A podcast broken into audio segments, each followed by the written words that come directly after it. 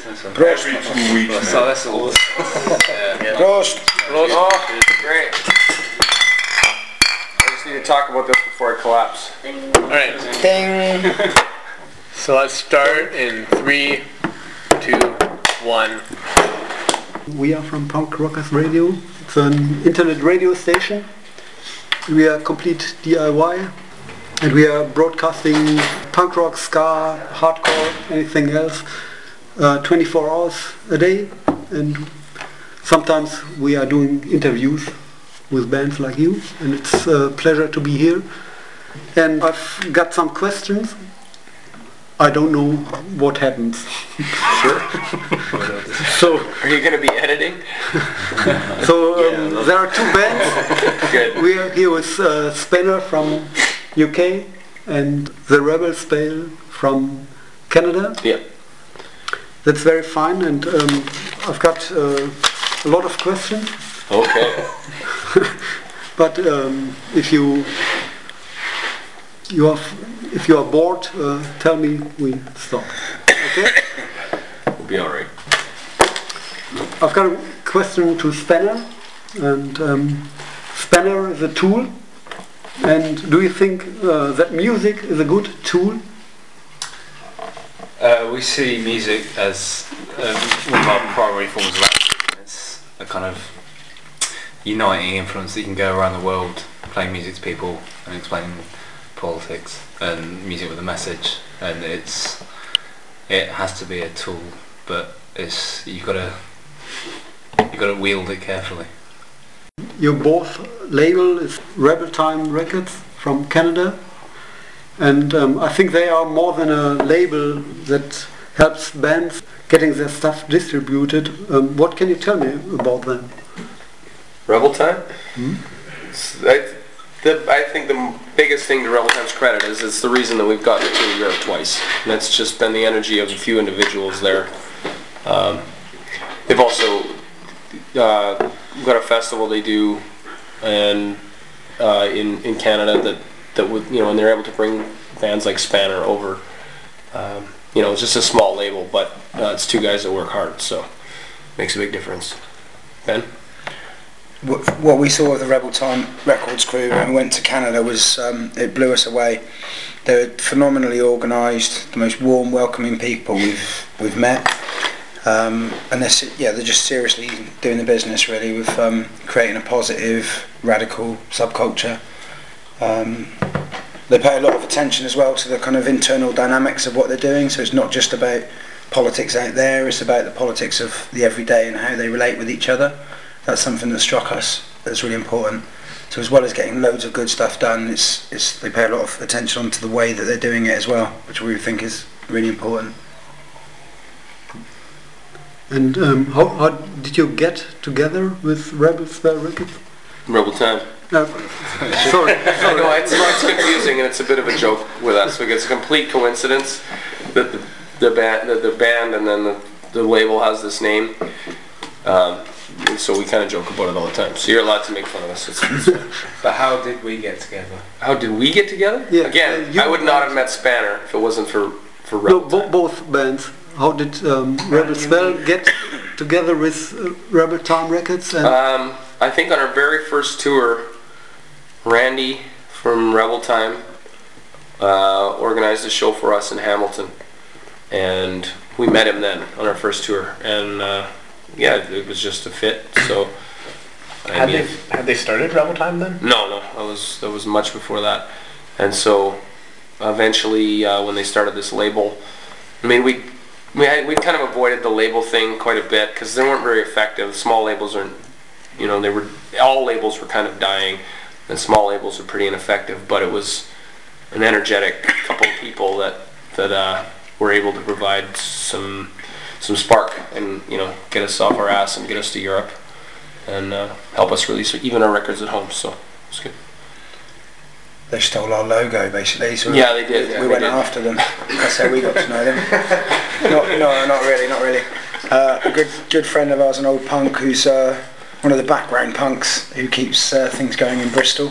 He introduced us to them, and uh, we're very grateful for him to for doing that. And is it different playing in Germany than in UK or Canada? I found it quite a bit different. I mean, we, we skipped the UK the first time we toured Europe, which was two years ago, um, because everybody warned us, oh, you're going to have such a rough time there. But I, I I was really shocked at how well we were received there, because I'd heard so much kind of weird stuff about playing the UK. People seemed really uh, ready to hear what we were doing, and were really excited about it. However, the hospitality in Germany is still absolutely fantastic. You can't beat it. It's great. For you? I think I concur with what uh, Todd's saying. Like, apart we, we, we've obviously played a lot of gigs in the UK, and uh, we, we were received there, and the, the gigs, uh, the people are there. But the the way that, or quite often, the way the the bands are looked after. When, as soon as you turn up, you, d- you might not get you might not get fed. You might not get say free beer all night, which oils the the machine to make you perform in, in a better way the way you do. So you still do a good show, but I always like to come to to places like Germany where you, immediately you get here, you just you feel like you're at home. Touring's hard, tired work. You know, it's a tired thing to do, but um, all that kind of thing just makes the whole thing so much more easier to do. Yeah. Well, the other thing that Germany has that Canada doesn't, and we missed in the UK, was the squatter culture. Like that just does not happen in Canada. Squats just wouldn't last more than a day, really. It's important to have that infrastructure there. You know, it makes things so much easier. Yeah. And we've seen like there's a really vibrant counterculture um, around like you know the radical politics here, which is pretty inspiring for all of us. And do you think there are more squats in Germany, like in, in really? I mean, Well, I, the thing is, is, is for us, it's often unclear whether we're playing a squat or a social center that's funded by I don't know what. The fact is, is these spaces just don't exist in North America. Even the community hall uh, Yeah. was was kind of a, the last bastion of of DIY punk shows. Has they've been they're just being bulldozed, and and they're only run by you know groups like the Elks or something. They're they're charity organizations that might rent you a hall, you know, for And- five hundred Yeah, and if they do, it's so expensive that it makes more sense to just go play a, a bar. Well, like youth centers were a big thing in the '90s when I was Right. a teenager and going to shows, but you just don't really see them. They were, but the youth centers were also so under the gun by local governments and the police about kids being near alcohol or getting alcohol and then going to the show that they would just get shut down one after the other. So th- these spaces are absolutely mind blowing to us. Like you go in and it's like you're welcome and they feed you and they give you beer all night. and People of all ages come and hang out and listen to music. It's crazy. They're, they're everything that both of these bands is all about, which is the most important thing, I think. Today is the last day of the, your tour. And are you happy to get back home or just ready for another bunch of gigs? Both. I, I was I, I wrote home today and I was saying the same thing. I'm like, s- I don't want to leave, but I'm so eager to go home. You know, Uh, you just you get worn out. I'm tired. We all got sick yesterday. You know, but if I had a couple days off, I'd be good to go. I could do ten more. Yeah. It's there's no way around it being in the middle because go home tomorrow and wish I was on the road again or keep going and do something like have a day off and you're like oh we don't have a show tonight boring let's play a show And then you play a show and you're like you're going going going going the only way to really do it I think is to play so many shows consecutively together. It makes it all worth it, really. Yeah, I, I agree. You want to go home? No, uh, I'll, I'll, I'll, I'll, I'll get I'll get I'll get home and I'll have a day where I'm like, oh, this is nice, and I'm like, this is boring. I want to be on tour again. But We've had such a brilliant time and we made really good friends I think with the Rebel Spell and we've had some proper good moments and lots of fun. Um, But it's I've gonna, enough. it's gonna it's gonna be difficult to you know, to, to leave that kind of collective living where everything's shared and we just, you know, do everything together, which I think we all really value that, you know, when you're, when you're right involved with that, it's, it's fucking brilliant. Um, we'll miss that. Thanks. Thanks. but yeah, and I think, yeah, you hit it on nail on the head. Really, it's it's good to think of going home and getting on with all the stuff that we've got going on back home, um, and you know, with inspiration from what we've seen going on here as well. You know, we take that with us, and yeah, back to our families and our friends and get on with stuff there, and back to work, I suppose. Get ready for the next one. Yeah. Sometimes I feel like I could just carry on for months. Do it. It just depends if the gigs are good. Like we've have, we've been really lucky and we've had mostly good gigs, but we had a few a few not so good ones about a week ago, and we're all just suddenly the mood totally changed, and we're all grumpy and bickering about nothing. But then you know we just had a week. All of these we haven't had a bad gig with the lads from Spanner, so um, I can keep going with with this. Anyhow. I think that we, we heard in, in France the mantra was things would be better when Spanner get here. That's right. That's what we heard. Yeah. Spanner, the, the. Kitchener of Europe. So what was what was the bad gigs What- and why was it bad? just poorly attended gigs. Uh, there, were, there was only a few of them, but it does. It just takes so little time for your brain to just, just assume that everything is bad always, and, and, and it turns around in one night. And You're like, oh, everything's great again. So No Spanner here. Banner to the fucking rescue. On your website, you write, um, we came together in 2002.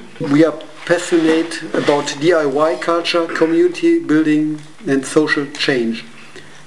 Why are these things so important for you? And another question, and is it easier or more difficult than 10 years ago? Go. Did you get it? It's a difficult question. I'm not criticizing you. no, that's. You want to go? No, no. Okay. Uh, the bio thing. It's so hard to write about yourself. Um, so, I mean, that's it's just trying to get distill something into a, uh, you know 20 words or something. To try and get an idea into 20 words. We, we, we do care about DIY culture. We do care about people working together and, and doing things for themselves and doing things for other reasons besides money. Doing things because you love doing them. So that's really important to us. And the other question is, um, is it easier or more difficult than te- 10 years ago when you started? It's just different. You know, like we didn't consider going to Europe for, you know, eight years when we started playing. It, it's been weird actually being in a band for 10 years. You see things change in Canada. It's it's changed from good to bad to great. Um, but on the other hand, other scenes have come and gone. Different kinds of bands come and go. It just changes a lot. We're, we feel really established in North America or parts of it.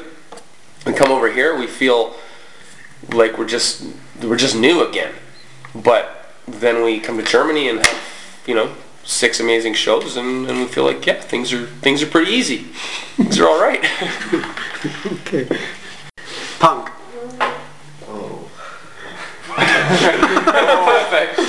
yeah. Okay. Next. Thank you. Next. next. That won't at all. No. Punk. My life. Our life. Germany. Not enough vegetables. Is that one word? Well, Ah, it's okay. yeah. Let's think. Let's thinking deep. How deep are we going here? I mean, You're blurting. Fun. I was going to say fun as well. Good mind. Yeah, massive. can't argue. Society. Society. Fucked. Yeah. DIY. Where it's at. It's where it's at. That's one word. In California, that's one word. West Coast or East Coast? West. West. West Coast. West Coast. Yeah. That was easy. Yeah. Beer or wine? Beer. Sure. I'll take wine. Uh, orange juice. What, what do we do? I, I think it's not on the list. there's always a third choice. Yeah, there is. Quite often we're given two choices. There's always a third or more. They're the ones we'll take. Beatles or Stones? Stones. Beatles. Couldn't give a He's monkeys. in a fucking Beatles shirt, man. No, no, no. So it was one Beatles. You guys are all The Beatles rest is- guys. Stones guys. Okay. Summer or winter? For what? Sorry, can I answer the last one? Beatles or Stones? Summer, are you crazy? no, Hendrix. because we only tour in the winter. Nice one. I, I don't know. Summer. Summer, yeah. Summer. Some- it's pretty good summer this year. Summer. How was it for you guys? I had a good summer, It's 40 degrees. but I didn't play a gig for four months. Yeah. Summer's generally when things hot up, Yeah. and we're not just talking the weather. Oh. We're ruining this game. Next. That works on so many. I'm not so sure what that even means. yeah, I, fine. intrigued. We'll just let it. We'll roll with it. They're gonna edit. Okay, next. Cats or dogs? Dogs. Dogs. Dogs, definitely. Dogs. Dogs. All the way. No one for cats? I'll take cats Yeah. too. This isn't that kind of a game. It's not be defined. So say the opposite. That's not defined. I'm just I have its particular I'm just kidding. practical reasons for liking cats. Festival or club? Club. Festival. Yeah. What? Festivals are amazing for getting ignored by hundreds and hundreds of people at once. Oh, you need to come play It's some not festivals with us, mate. guy.